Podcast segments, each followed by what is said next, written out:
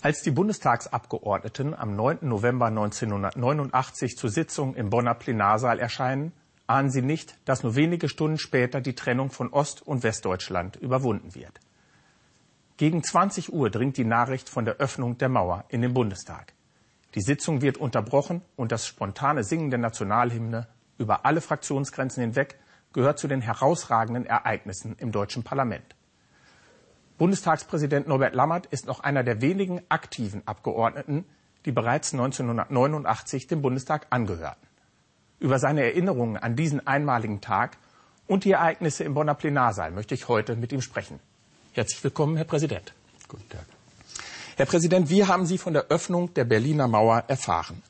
Mit deutlicher Verspätung. Wir waren ja auch noch nicht im äh, Zeitalter äh, gleichzeitiger digitaler Informationen angekommen. Ich erinnere mich gut, dass ich an dem besagten Abend, dem übrigens ein völlig normaler Tag vorausgegangen war, an dem in der Tat niemand von uns ein Indiz dafür hatte, dass was Besonderes würde passieren können. Wir waren an diesem Abend gemeinsam bei einer Veranstaltung in Essen. Gemeinsam heißt zusammen mit Norbert Blüm, dem damaligen ähm, äh, Bundesarbeitsminister, und hatten uns verabredet, anschließend nach der Veranstaltung noch bei mir zu Hause über ein paar innerparteiliche Angelegenheiten zu reden, haben dann nach meiner Erinnerung etwa bis 11 Uhr, vielleicht auch halb zwölf zusammengesessen und aus irgendeinem Grunde habe ich gesagt, lass uns mal die Nachrichten anmachen, ob es was Besonderes gibt. Und siehe da, es gab was Besonderes. Wie haben Sie diesen Moment in Erinnerung? Wie ist diese Nachricht angekommen? Ja, ich glaube, jeder, der an welcher Stelle auch immer mindestens nicht nur als nüchterne Nachricht, sondern in Form etwa von Fernsehbildern, geschweige denn an Ort und Stelle, dieses historische Ereignis miterlebt hat, war emotional noch stärker berührt, als ähm, dies Gegenstand in dem Augenblick von politischen Überlegungen oder strategischen Konzeptionen gewesen wäre. Sie waren damals als parlamentarischer Staatssekretär im Bundesministerium für Bildung und Wissenschaft tätig.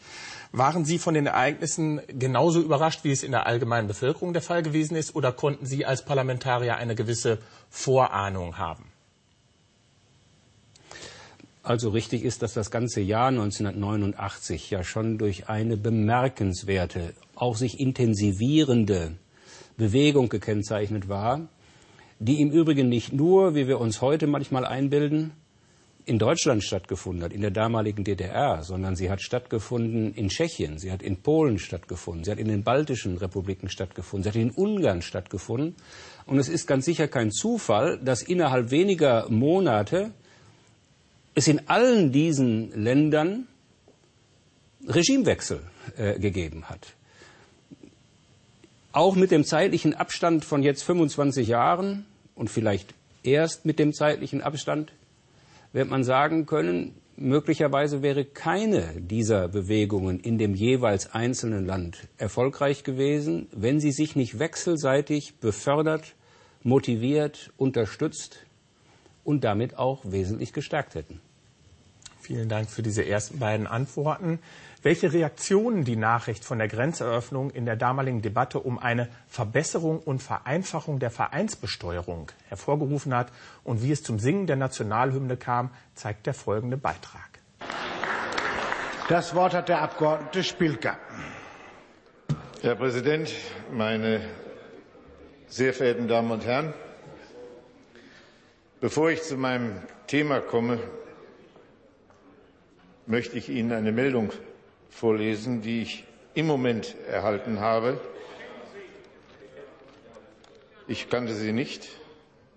Von sofort an können DDR-Bürger direkt über alle Grenzstellen zwischen der DDR und der Bundesrepublik ausreisen. Ich habe gerade noch einmal mit dem Bundeskanzler telefoniert. Lassen Sie mich Folgendes sagen.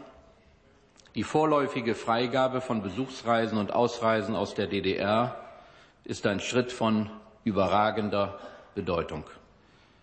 Damit wird praktisch erstmals Freizügigkeit für die Deutschen in der DDR hergestellt.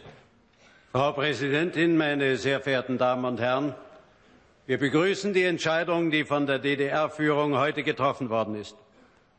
Die Einzelheiten bedürfen noch der Prüfung. Aber schon jetzt steht fest, diese Entscheidung bedeutet, dass die Mauer nach 28 Jahren ihre Funktion verloren hat. Wir alle können stolz darauf sein, einem Volk anzugehören, das seinen Willen zur Freiheit und zum Frieden so zum Ausdruck gebracht hat, wie die Deutschen in Ostberlin, in Leipzig und anderswo. Wir freuen uns und wir begrüßen alle, dass die Mauer gefallen ist, denn das bedeutet dies. Denn der unwürdige Weg über Drittländer ist jetzt überflüssig geworden. Freie Wahlen bleiben das Ziel. Sie werden die Voraussetzung schaffen, dass die Bereitschaft, zu Hause zu bleiben, ich darf das so sagen, größer werden wird. Alle diejenigen, die jetzt noch schwanken, bitte ich herzlich, bleibt daheim.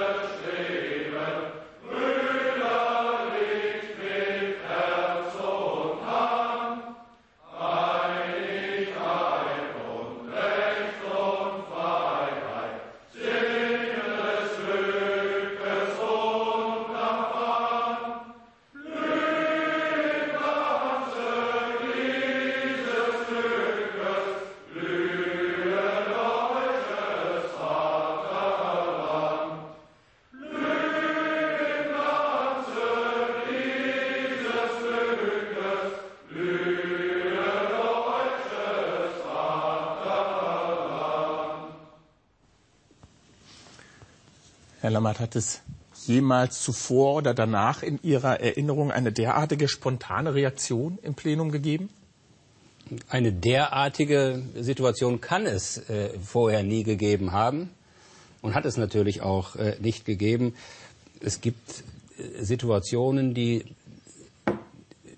nicht vorhersehbar, nicht planbar und im Übrigen natürlich auch nicht wiederholbar sind. Diese gehört sicher dazu. Haben Sie sich äh, im Nachgang dazu mit Kollegen aus dem Parlament ausgetauscht, wie es zum Singen der Nationalhymne gekommen ist? Wer hat da den Anfang gemacht? Hat man sich darüber unterhalten? Da es einen gewissen Ehrgeiz unter noch lebenden Personen gibt, wer der eigentliche Initiator gewesen sei, will ich wegen der Überparteilichkeit meines Amtes äh, nicht erst den Versuch unternehmen, diese Frage abschließend zu klären. Die Reaktionen im Plenum waren ja nach der Verkündung recht unterschiedlich und anfangs doch sehr verhalten, wenn wir an den Abgeordneten Karl-Heinz Spilker denken, der die Verkündung vorgenommen hat. Wie beurteilen Sie das Ganze aus heutiger Sicht? Für mich gibt es eine gewisse Korrespondenz zwischen der zurückhaltenden Kommentierung dieser Nachricht durch den Kollegen Spilker, der ja auch nur diesen Agenturtext äh, offenkundig hatte, und der Harmlosigkeit, mit der Günter Schabowski die Meldung in der Pressekonferenz in Ostberlin äh, vorgetragen hat aus der Sitzung des Ministerrates, die er selber offenkundig auch nicht für eine historische Nachricht äh, gehalten hatte. Und dann hat sich die Eigendynamik einer Öffnung vollzogen, die nicht mehr zu stoppen war, und über deren Dynamik möglicherweise die meisten keine zutreffenden Vorstellungen hatten. Manches lässt sich nachträglich sehr viel besser erklären als vorher als durchdachtes Kalkül darstellen. Wie die damalige Bundestagspräsidentin Annemarie Renger damit umgegangen ist, wollen wir uns auch noch mal kurz anschauen, denn es war irgendwann klar, dass nach diesen Ereignissen nicht wieder wie ursprünglich geplant mit der Tagesordnung fortgefahren werden konnte. Und das zeigen eindrucksvoll die folgenden Bilder.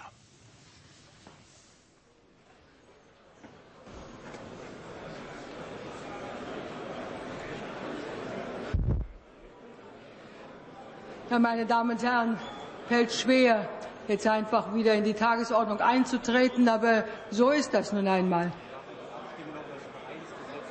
Die Frage war, ob diese angefangene Beratung noch zu Ende geführt werden kann. Aber nein, meine Damen und Herren, entschuldigen Sie, es kommt von allen Seiten immer die unterschiedliche Meinung hierauf. Ich bin der Meinung und ich sehe das an Ihren Gesichtern, dass dieser Tag es eigentlich erfordert, nicht in diesen Beratungen fortzufahren, meine sehr verehrten Damen und Herren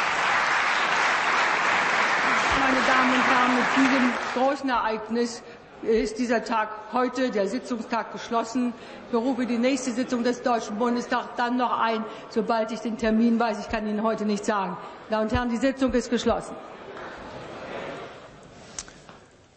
Frau Renger war sichtlich bewegt. Sie selbst hatte seit 1945 aktiv auch am politischen Wiederaufbau eines demokratischen Deutschlands mitgewirkt. Konnten Sie sich mit ihr im Nachhinein einmal darüber austauschen, wie sie diesen Moment wahrgenommen hat und was sie da empfunden hat, gerade als langjährige Politikerin? Ich habe mit äh, Annemarie Renger ja noch eine Reihe von Jahren gemeinsam im Deutschen Bundestag äh, gearbeitet. Mir ist nicht erinnerlich, dass wir über genau diese Situation miteinander gesprochen hätten. Ich schließe das nicht aus, aber das ist mir jetzt nicht erinnerlich. Welche äh, Auswirkungen und welche Eindrücke hat dieses Ereignis bei Ihnen hinterlassen und wie war das in der damaligen Zeit? Konnte überhaupt zur Tagespolitik übergegangen werden nach diesen Ereignissen? Jenseits dieser Thematik, der deutsch-deutschen Thematik? Es konnte nicht nur, es musste ja auch. Im Übrigen ähm, hat sich ja nicht mit der äh, mehr oder weniger bewussten Öffnung der Berliner Mauer schlagartig die Lage im Land äh, verändert. Sie hat sich objektiv verändert, aber die rechtlichen Rahmenbedingungen, unter denen dieser Veränderungsprozess stattfinden sollte und im Übrigen mit welchem Ziel, waren ja damit keineswegs geklärt. Deswegen gab es gerade in der unmittelbar daran sich anschließenden Zeit so dieses Mischungsverhältnis zwischen emotionaler Bewegung auf der einen Seite und der Notwendigkeit einer rationalen Problem- und Situationsbewältigung auf der anderen Seite. Äh, um es mal von der privaten Seite zu schildern, ich habe äh, gleich am folgenden Wochenende die ganze Familie ins Auto gepackt und wir sind nach Berlin gefahren, weil es das ganz vitale Bedürfnis gab, diesen auch als historisch empfundenen Augenblick mitzuerleben. Und es war ja im Übrigen dann genau das berühmte Wochenende, ähm, an dem die Republik ähm, äh, diesseits und jenseits der gefallenen Mauer buchstäblich Kopf stand, wo Hunderttausende von Menschen in beide Richtungen unterwegs waren, wo auf äh, Tankstellen ähm, in äh, Westdeutschland kurzfristig besondere, besonders gemischtes Benzin bereitgestellt werden mussten, damit die Trabis, die in die andere Richtung fahren konnten, nicht zwischendurch liegen blieben, die mit normalem Benzin gar nicht hätten weiter betrieben werden können. Äh, es gab ja die unglaublichsten Konstellationen. Es musste für Hunderttausende oder eine nicht absehbare Zahl von Besuchern Begrüßungsgeld zur Verfügung gestellt äh, werden. Es hat den Ran auf die Kaufhäuser äh, gegeben. Es hat unglaubliche spontane Situationen in Berlin äh, gegeben, wo sich wildfremde Menschen wechselseitig mit Blumen oder Schokolade oder auch beides ähm, beschenkt haben. Es kommt nicht jedes Wochenende vor. Sie haben von den äh, privaten Reaktionen und Aktionen gesprochen. Würden Sie sagen, dass das Ereignis auch einen Einfluss auf Ihren politischen Werdegang hatte? Und wenn ja, welchen? Die Frage kann ich nicht verlässlich äh, beantworten, ob es mich heute noch in der Politik gäbe, wenn dieses Ereignis nicht die Republik so gründlich verändert hätte. Das kann doch niemand von uns ganz genau sagen. Aber nachdem ich vorhin auf die parallelen Gefühls- und Politikwelten hingewiesen habe, ähm, zu den wesentlichen weiteren äh, Schritten hat ja gehört, dass dann äh, Helmut Kohl in seiner berühmten Zehn-Punkte-Erklärung den Versuch einer ersten Sortierung dieser Ereignisse und auch einer ersten Schrittfolge für weitere Prozesse gemacht hat. Und man darf natürlich nicht ganz aus dem Auge verlieren, dass auch der Ministerrat, der diese Änderung des Reisereglements beschlossen hatte, damit ganz sicher nicht die Auflösung der DDR meinte, die aber die mittelbare Folge dieser Entscheidung war. Herr Präsident, ich danke Ihnen für das Gespräch und diese Erinnerung und die Einschätzung. Das war unsere Sendung im Interview. Ich bedanke mich für Ihr Interesse und auf Wiedersehen.